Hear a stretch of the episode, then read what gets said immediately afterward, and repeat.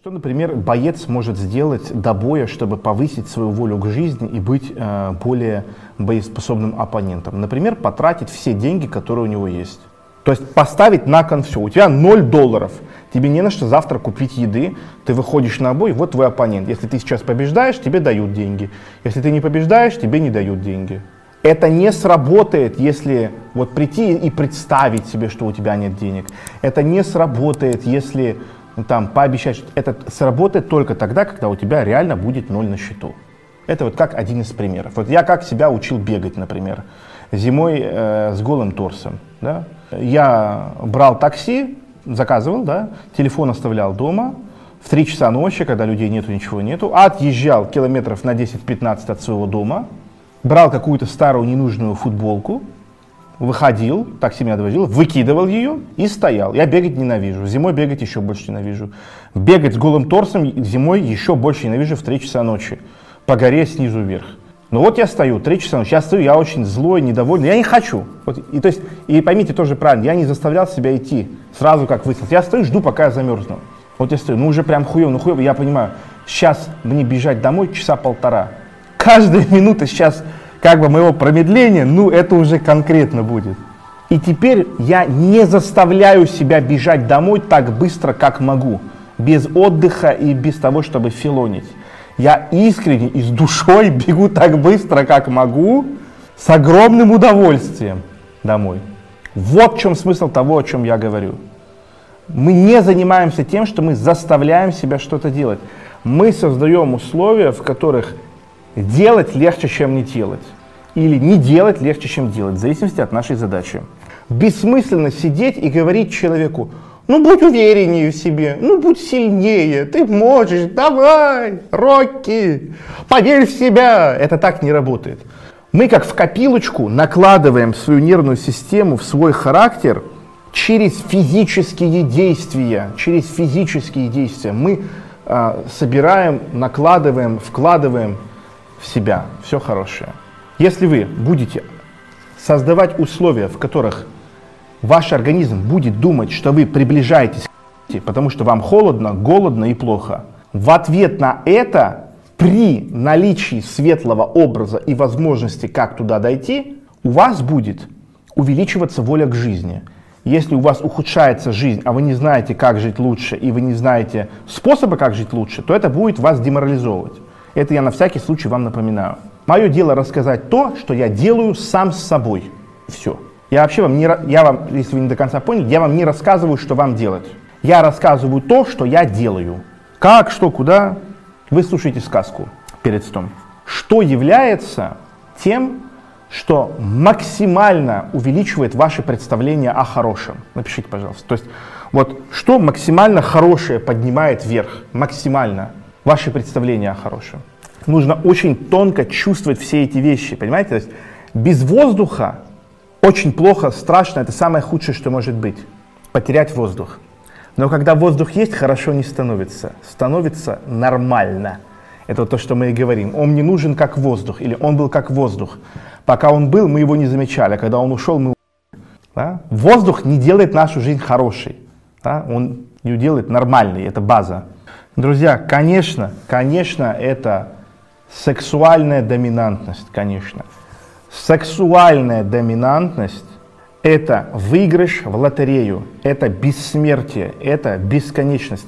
С точки зрения нашего организма и живой эволюции, сексуальная доминантность – это антисмерть. Что самое худшее в жизни? Смерть. Что самое лучшее в жизни? Бессмертие – Какое есть бессмертие? Единственное. Бессмертие в своих потомках, в своих детях, внуках, правнуках и прапрапрапраправнуках. Соответственно, сексуальная доминантность с доминантным сексуальным партнером не имеет аналогов по задиранию планки хорошего в жизнь. И именно поэтому дрочево на порнографию, в тепличных условиях это один из самых мощных способов дезинтеграции личности, потому что твой мозг думает, что он пришел к бесконечному успеху, и жизни тебе больше нечего предложить.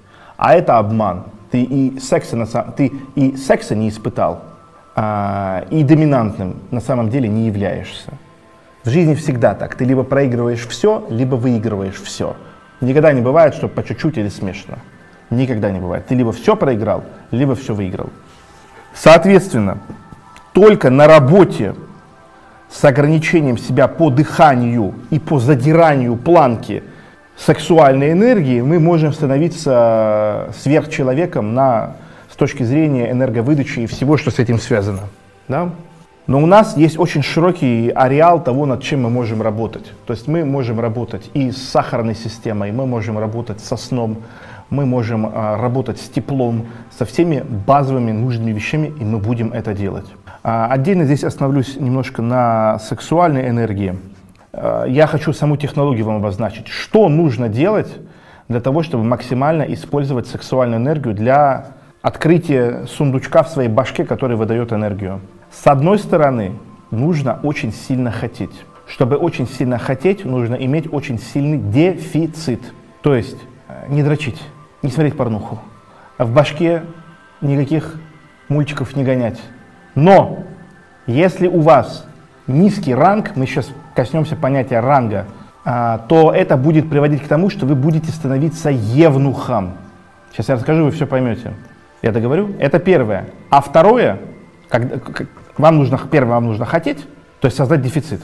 А второе, вам нужно видеть связь между действиями и доступом к сексуальной доминации и иметь ранг выше среднего. Смотрите, что такое ранг? Рангом очень условно мы называем биологическое самоощущение себя в иерархии. Вот я вам такую дам картинку, а вы поймите ее.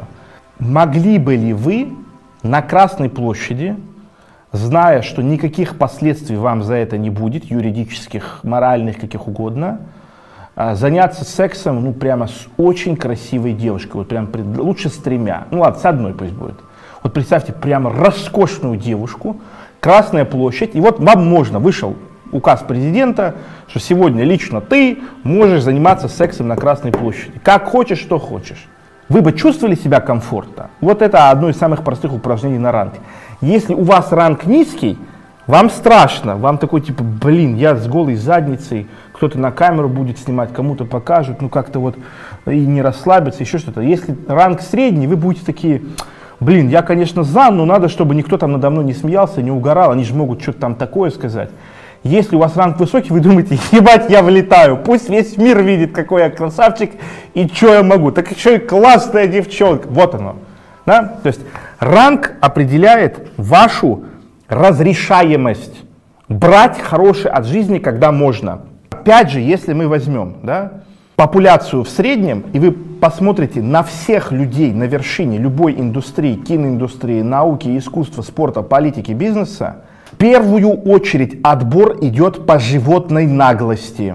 Кто готов брать? Это абсолютно природный параметр. Вот вспомните себя в детстве, когда какой-то стол, а, какая-то раздача плюшек, а, да, а, медленный танец на дискотеке. И вы стоите, как долбоеб, рот разинули, все бегают, прыгают, что-то забирают, а вы... Вы ждете, пока вам придут и скажут «можно». Вот это и есть низкоранговость. Что вы ждете, пока придут и скажут «можно». Высокоранговость – это «я хочу, и поэтому мне можно». Это, понимаете, основа права другая. То есть у низкоранговых основа права – это разрешение того, кто имеет право. А у тех, кто по-настоящему имеет право, это только одна основа – «я хочу». Я хочу, и поэтому я это делаю. Я хочу, и поэтому мне будет можно.